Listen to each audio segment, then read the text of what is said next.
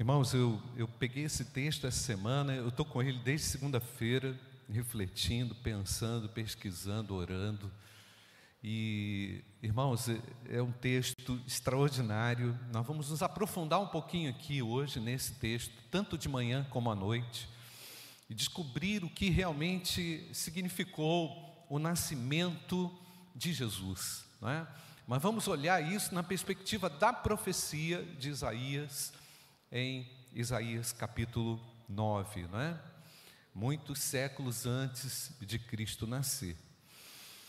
Eu vou ler o verso ímpar, os irmãos lerão os versos pares. Mas para a terra que estava aflita, não continuará a escuridão.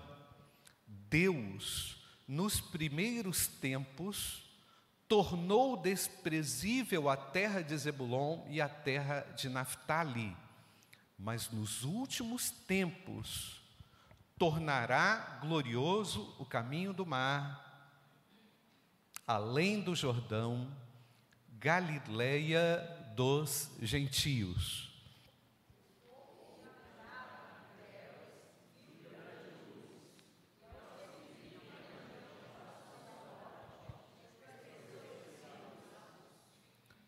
Senhor, tens multiplicado este povo e aumentaste a sua alegria e eles se alegram diante de ti, como se alegram no tempo da colheita, e como exultam quando repartem os despojos.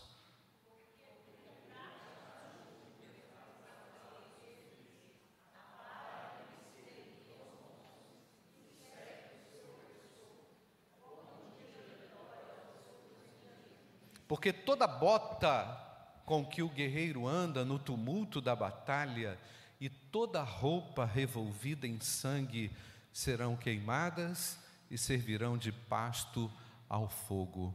Amém, amados? Obrigado, Senhor, pela tua palavra que ela nos fale com profundidade e poder ao nosso coração. Queremos ser renovados por ela e queremos compreender essa verdade em toda extensão e significado espiritual. Que o Senhor nos dê a bênção de sairmos daqui ainda mais fortalecidos pela tua graça, em nome de Jesus. Amém, Senhor. Irmãos, essas regiões da Galileia, da qual o texto aí menciona no primeiro versículo, né? Texto, na terra de Zebulon, a terra de Naphtali, né? Foram as primeiras a sofrer grande golpe dos assírios por volta de 732 anos antes de Cristo.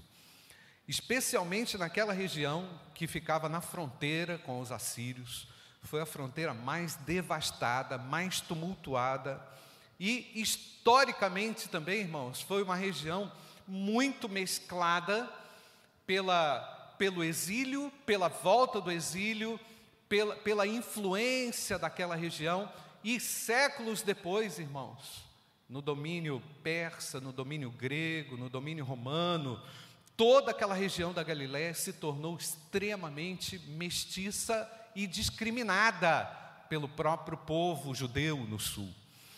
Então, o, o, o profeta está falando de uma região que era extremamente, ou que seria extremamente vulnerável, e desde a época de Josué também, o conquistador, lá atrás, séculos antes, também aquele povo, aquela região não foi totalmente conquistada.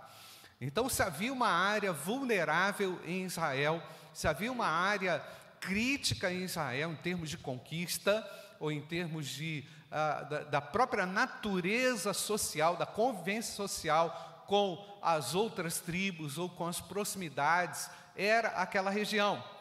O reino de Judá, a gente sabe, é? todo o reino viveu como escravo do império. É?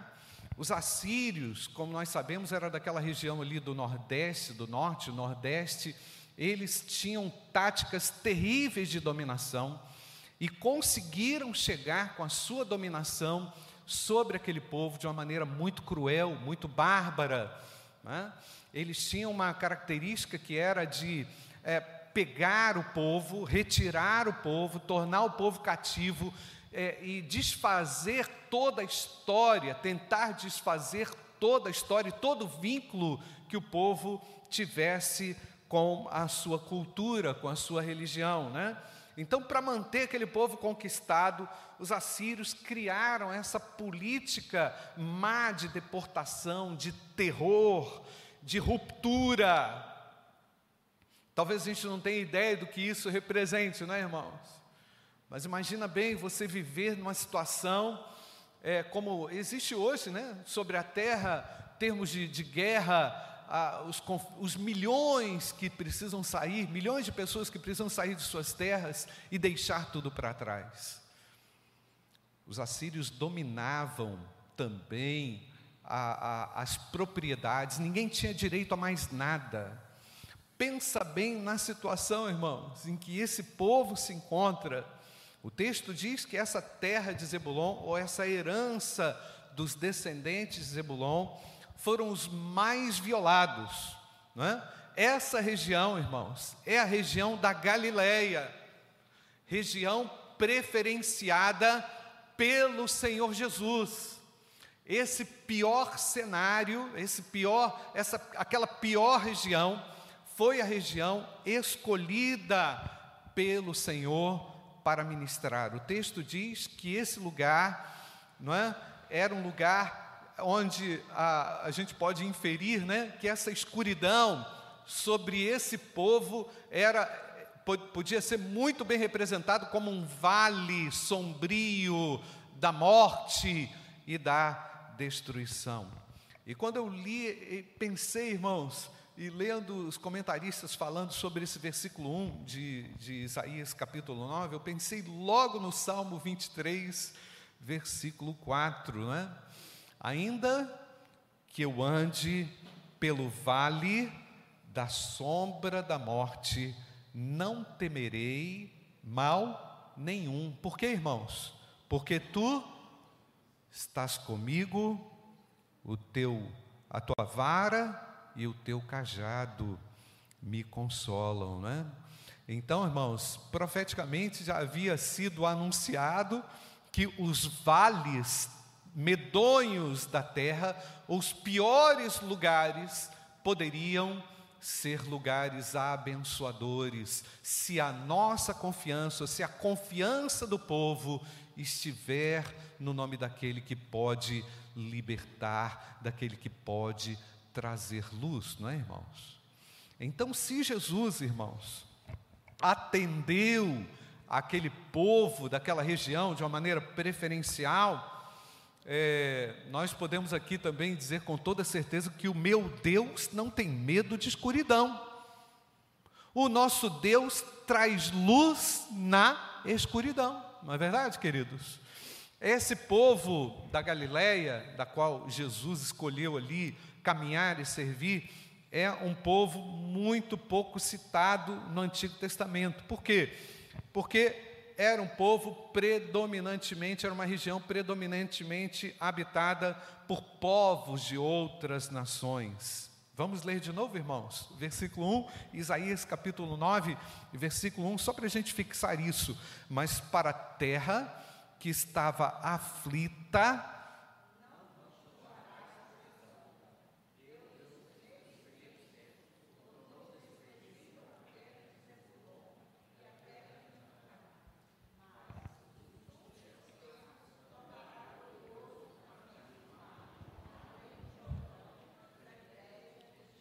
Então, irmãos, o texto fala de uma, uma, maneira muito clara que Deus mesmo permitiu que aquela região se tornasse o quê? Desprezível. Tal conhecimento é maravilhoso, irmãos, conhecimento de Deus. Deus permite coisas complexas, coisas difíceis, porque na sua obra soberana ele vai operar um milagre. Ele pode operar coisas grandes, mesmo com a, com a sua vontade permissiva, que para nós, às vezes, é por demais estranho perceber, saber, puxa, como que Deus permitiu isso? Porque o Senhor permitiu essa aflição sobre o seu povo, mas mal sabia o povo, irmãos, Mal sabia o povo de Deus que o Senhor estava assim também, afligindo o povo com a sua mão de juízo, porque o nosso Deus é um Deus de juízo. E no Antigo Testamento nós sabemos que o juízo de Deus era iminente, a ação poderosa de Deus, no sentido de abençoar, mas no sentido de punir também, era ali real, verdadeira, plena, clara. Isso gera temor no nosso coração.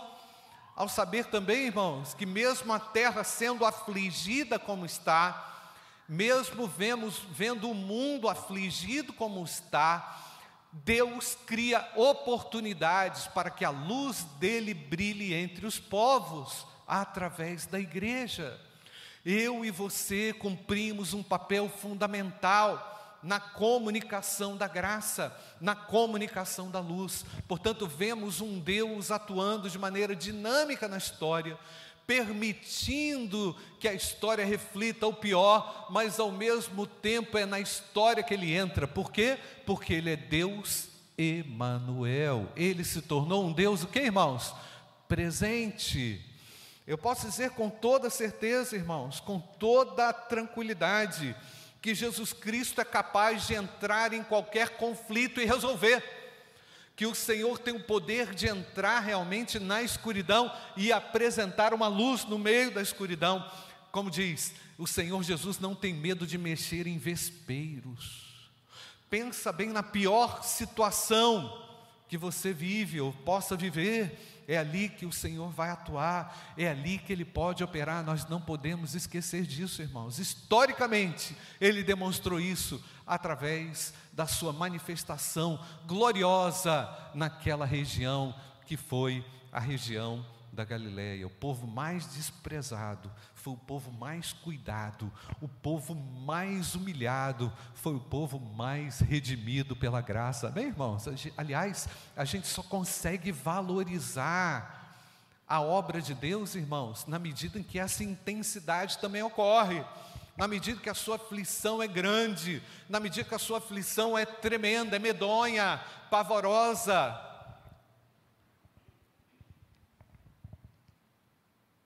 Deus olha para os nossos pavores já com a luz, amém, irmãos? Com o brilho da Sua luz. Jesus Cristo, onde entra, irmãos, tem autoridade para mudar esses cenários piores. E nós estamos falando aqui, irmãos, de uma atividade política maléfica, de uma atividade é, territorial, é, de, de domínio territorial bárbara nós estamos falando de um período na história do povo judeu é, tenebroso, e Deus entra com a sua providência através do seu filho Jesus. Então, irmãos, no mínimo, é aquilo que aconteceu, aquilo que aconteceu na história do povo judeu, através do nascimento de Jesus, deve gerar em nós o que, irmãos? Temor, alegria, certeza, convicções eternas de que o nosso Deus não deixa a escuridão prevalecer. Você crê nisso ou não, irmãos? Por quê? O texto fala, ele tornou glorioso o caminho do mar. O caminho do mar, irmãos, naquela região era, um, era uma rota de escape. Era um, era um, volta lá no texto, Mateus no versículo 1. Olha lá. Mas para a terra que estava aflita não continuará a escuridão.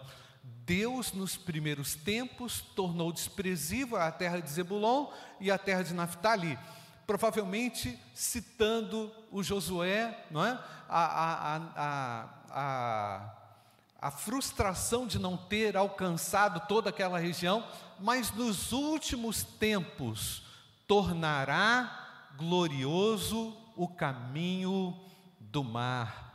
O que isso representa, irmãos? Além do Jordão, Galileia dos gentios, citando especificamente, irmãos, o lugar, não é? A Galileia dos gentios que foi alvo, como disse, da atenção de Jesus. Mas voltando, o que significa, deixa lá Mateus, o que significa exatamente esse caminho do mar? Caminho do mar, irmãos, não seria mais uma rota de fuga ou de escape, ou até mesmo aquela rota do mar ou para o mar da Galileia, ou para o Mediterrâneo, não seriam mais rotas de invasão, né? Ah, provavelmente pela, pelo mar Mediterrâneo, não seria um lugar mais de invasão, de domínio, muito pelo contrário, mas seria a rota pela qual o evangelho sairia, a comunicação da verdade teria curso. Então, o texto do, do versículo primeiro afirma com grandeza aquilo que aconteceu entre o povo judeu. Por quê? Porque todo o evangelho, irmãos, foi é, difundido a partir daqueles humildes que receberam a Cristo. Louvado seja Deus, irmãos, o caminho do mar está aberto. O Senhor abriu um caminho na impossibilidade. Creia que Ele abre um caminho onde não existe caminho, meu irmão. E o caminho de Deus, além de ser muito bom para nós, ele precisa ser vivenciado pelos nossos amigos, pelos nossos parentes. Então, profeticamente, irmãos, Isaías está dizendo que o mundo vai ser evangelizado, que todas as terras serão conquistadas pela graça do Senhor, por aquele que viria. Louvado seja o nome do Senhor. E ao mesmo tempo, irmãos, esse caminho glorioso do mar é o caminho da oportunidade que Deus oferece a todas as tribos, povos e raças, porque todos virão louvar ao Senhor. Amém, irmãos? Isso incentiva o nosso coração, isso incendeia o nosso coração. O Evangelho não é só para mim, o Evangelho é para os meus amigos, o Evangelho é para aquele que está vivendo o pior cenário da história, é para aquele que acha que não tem solução. O nosso Deus apresenta uma solução pela misericórdia e pela sua graça. Então, meu Deus, Jesus não tem medo de escuridão. Amém, irmãos? Então você ouve uma notícia aí de alguém, de um parente, ou que está na droga, ou alguém que está infernizado pela, pelo inferno mesmo, irmãos, e você pensa, Jesus tem solução, e o, e o meu Deus tem uma solução, uma solução extraordinária e maravilhosa. Lembrando um pouquinho, irmãos, eu parei ali no Evangelho de Marcos, que o Evangelho de Marcos é, trouxe muita reflexão para o meu coração, mas eu percebi que o Evangelho de Marcos, irmãos, Jesus atuando ali na Galileia, tinham muitas pessoas endemoniadas, muitas pessoas possuídas por demônios. Você já percebeu isso no Evangelho de Marcos? Eu saltei os meus olhos para isso recentemente. Ah, e eu, e quando você percebe, irmãos, a realidade espiritual da região da Galileia, você não entende como que aquele pessoal judeu, conhecendo a Deus, vivia daquela forma. O que Marcos quer dizer? O que Marcos apresenta ou representa na ação de Jesus naquela região tão terrivelmente atacada pelos demônios? Representa, irmãos, que o mal dá uma abertura terrível para a atuação dos demônios. Pensa no seu vizinho, pensa no seu amigo, pensa no seu parente, vulnerável à ação do mal. Jesus expulsa todo o mal. Amém, irmão? Você crê nisso ou não? Ele tem um poder deflagrador da sua luz no coração humano a ponto de tirar as trevas que Satanás tem tentado infligir sobre as pessoas. Isso tem uma representação muito grande para nós, irmãos. A primeira aplicação, o fim das trevas chegou. Isso significa que a luz de Deus é para todos, e enquanto a humanidade persistir em servir de forma rebelde ao pecado, Deus revela o seu plano surpreendente para trazer alegria, para trazer liberdade, para trazer paz às pessoas. Jesus veio para trazer alegria. Você pode dar um glória a Deus ou não, irmãos? Jesus veio para trazer liberdade. Jesus veio para trazer luz.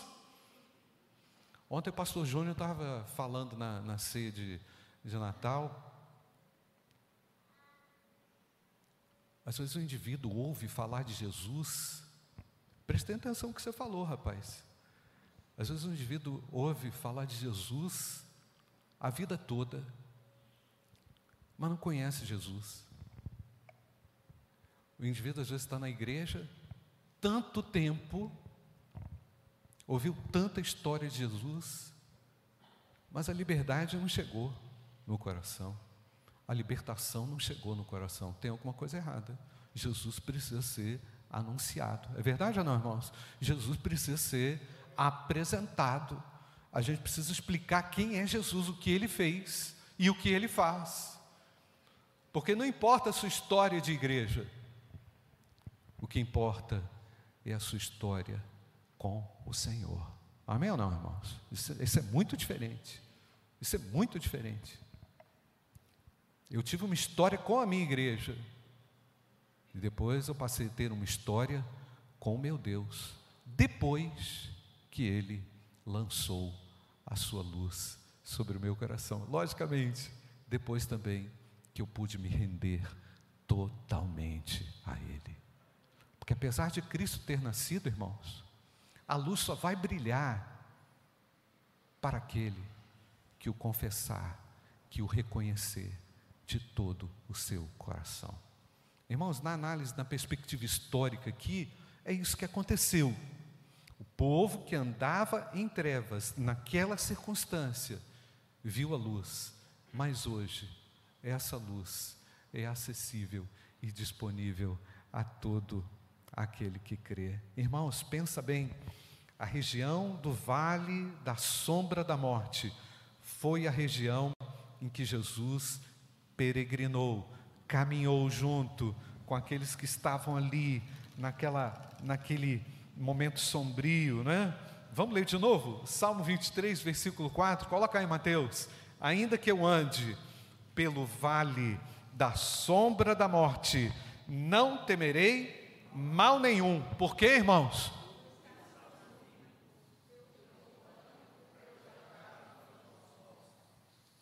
Sabe o que acontece também, irmãos? Às vezes a gente tem a impressão de que as coisas não vão melhorar, não é, irmãos? Às vezes a gente é tomado por um pessimismo do inferno, não é? Ah, vai acontecer isso, vai acontecer aquilo. Pelo amor de Deus, irmão, que bobagem, que bobagem. não estou dizendo que as ameaças não são reais, não estou dizendo que elas não existem, mas aquele que crê no Cristo que lança a luz, não tem medo de ameaça. Amém ou não, irmãos? Porque ele lança a luz sobre as trevas, ele peregrinou no meio da pior, no meio do pior cenário. E olha, irmãos, que o que o, o Isaías ainda não tinha visto o domínio perso, é, o domínio da Pérsia, o domínio grego, nem tinha visto o domínio romano. Olha quanta coisa aconteceu. Olha quanto tumulto aconteceu.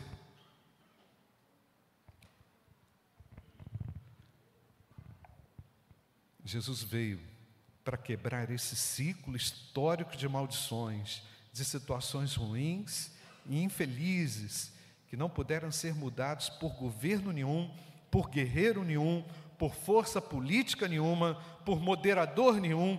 Ninguém na história do povo judeu conseguiu fechar esse ciclo, mas Jesus fechou esse ciclo.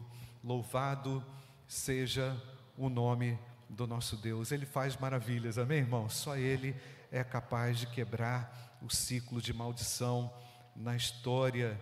Não é?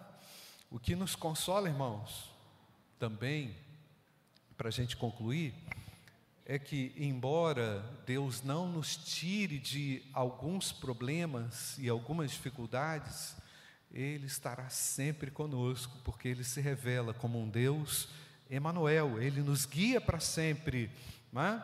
Ainda que eu ande pelo vale da sombra da morte, não temerei mal nenhum, porque Tu estás comigo, o Teu bordão e o Teu cajado me consolam. Versículo 3, irmãos, vamos, vamos dar uma olhada lá no versículo 3 de Isaías capítulo 9. Tu, Senhor, tens multiplicado esse povo e aumentaste a sua alegria. Olha agora, irmãos.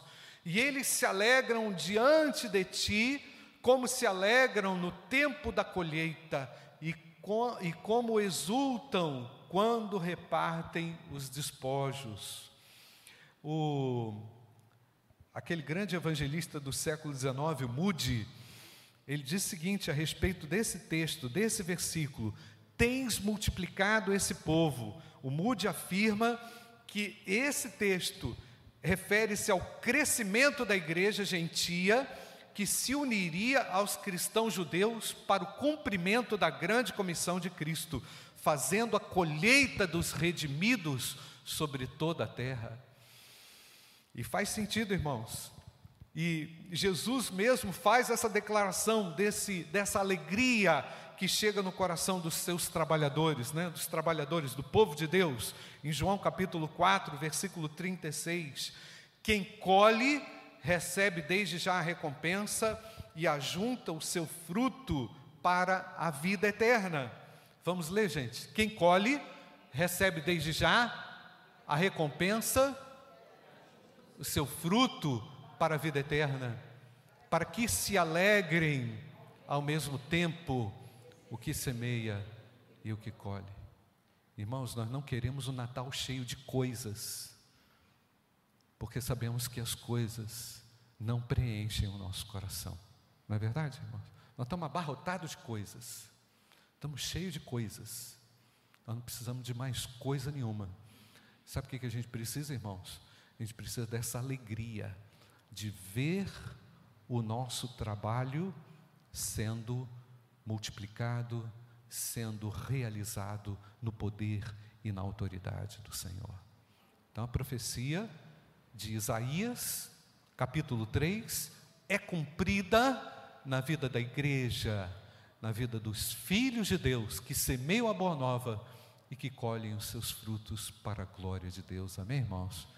Eu não quero mais coisas, eu quero é Deus, não é? Eu quero ver a mão de Deus operando de maneira eficiente e poderosa entre os nossos amigos.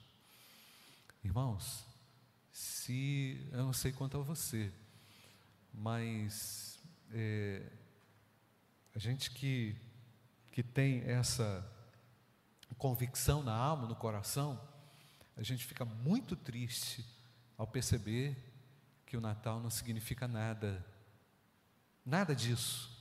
Para muita gente que a gente conhece, não é? Então você está convivendo com a pessoa, ela não está nem aí, né? Está nem aí, que é só aquilo que é imediato. O Senhor nos dá uma alegria verdadeira, porque, vamos lá, ler o texto de Isaías, capítulo 9, versículo 3: Tu, Senhor, tens multiplicado esse povo e aumentaste a sua alegria, e eles se alegram diante de ti como se alegram no tempo da colheita e como exultam quando repartem os despojos. Nós temos a verdadeira e genuína alegria dada pelo nosso Deus à medida que o Evangelho se espalha sobre a terra e à medida em que a igreja cumpre com a sua missão. Amém, amados? Vamos orar. Nós vamos agradecer a Deus porque o fim das trevas chegou. Nós podemos celebrar com alegria o Filho de Deus. Nós vamos continuar à noite falando um pouquinho mais sobre esse texto.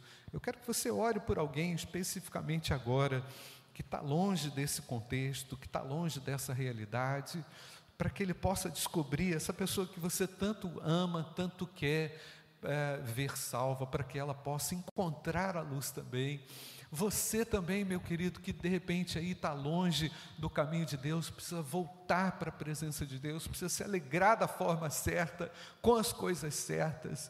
Você que está cheio das coisas, não é? E não está feliz, você precisa de Cristo, você precisa sair das trevas, você precisa do encontro com Deus. Hoje é um dia de se encontrar com Cristo, Ele nasceu, Cristo nasceu. Hoje é um dia de voltar para a presença de Deus, retomar aquilo que Deus confiou a você. Ele abriu o caminho do mar, Ele multiplica a alegria do seu povo. Diante de Deus nós podemos nos alegrar, amém, irmãos? Volta para a presença de Deus, esteja na presença de Deus. Que todas as tribos, que todos os povos, que todas as raças conheçam do amor de Deus através de nós, que sejamos instrumentos nas mãos de Deus. Amém. Feche seus olhos, nós vamos orar. Bendito Deus, eu te agradeço pela tua palavra, Senhor. E te agradeço, Pai, porque essa profecia se realizou. Te agradeço porque a profecia de, de Isaías capítulo 9 é para hoje ainda, Senhor, porque um filho se nos deu. Eu quero te agradecer, ó Pai, pelos atributos de Jesus. Eu quero te agradecer, ó Pai, pela luz que brilha no nosso coração. Nós nos alegramos com a graça bendita do Salvador. Nós não temos nenhum mérito nisso, Pai. É a graça de Deus. Obrigado, Pai, porque tu vieste para os que eram seus, mas os seus não receberam, mas a todos quantos o receberam, deu-lhes o poder de se tornarem filhos de Deus. Obrigado, porque somos filhos de Deus. E aqui estamos, Senhor, nos alegrando diante de Ti com a propagação do Evangelho, com a graça do Evangelho restauradora, que liberta o homem de toda situação, toda e qualquer situação tenebrosa. Obrigado, ó Pai, porque foi decretado em Cristo o fim das trevas. Ó Pai, obrigado porque Cristo nasceu para dar um basta no sofrimento humano, sofrimento infligido muitas vezes pelas políticas más, Deus, nós cremos que há um Deus que governa, um Deus que dirige a história e que está conosco, Deus. Obrigado, Pai, pela graça salvadora de Jesus que nos alcançou, Senhor. E eu oro por aquele que está perdido, que agora está participando dessa mensagem, que está longe do caminho. Deus, nós pedimos para que, Senhor, eles retornem, que neste dia eles sejam salvos e libertos em nome de Jesus, que haja salvação. Cristo nasceu, Cristo morreu na cruz, Cristo ressuscitou e está vivo. Bendito seja o teu nome, Pai. Obrigado por esse marco maravilhoso, histórico do nascimento de Jesus. Obrigado porque podemos saudar o teu filho como Deus Emanuel, Deus presente entre nós, maravilhoso conselheiro, príncipe da paz. Abençoa o teu povo, Senhor, espalhado sobre a terra. Abençoa as ações da tua igreja, para que no caminho do mar possamos atravessar e alcançar outras vidas para o Senhor. Muito obrigado, Pai. Abençoa o trabalho da tua igreja. Abençoa cada um dos teus filhos aqui, Senhor. Cada uma de nossas famílias representadas. Nós te agradecemos em nome de Jesus. Amém, Pai. Amém.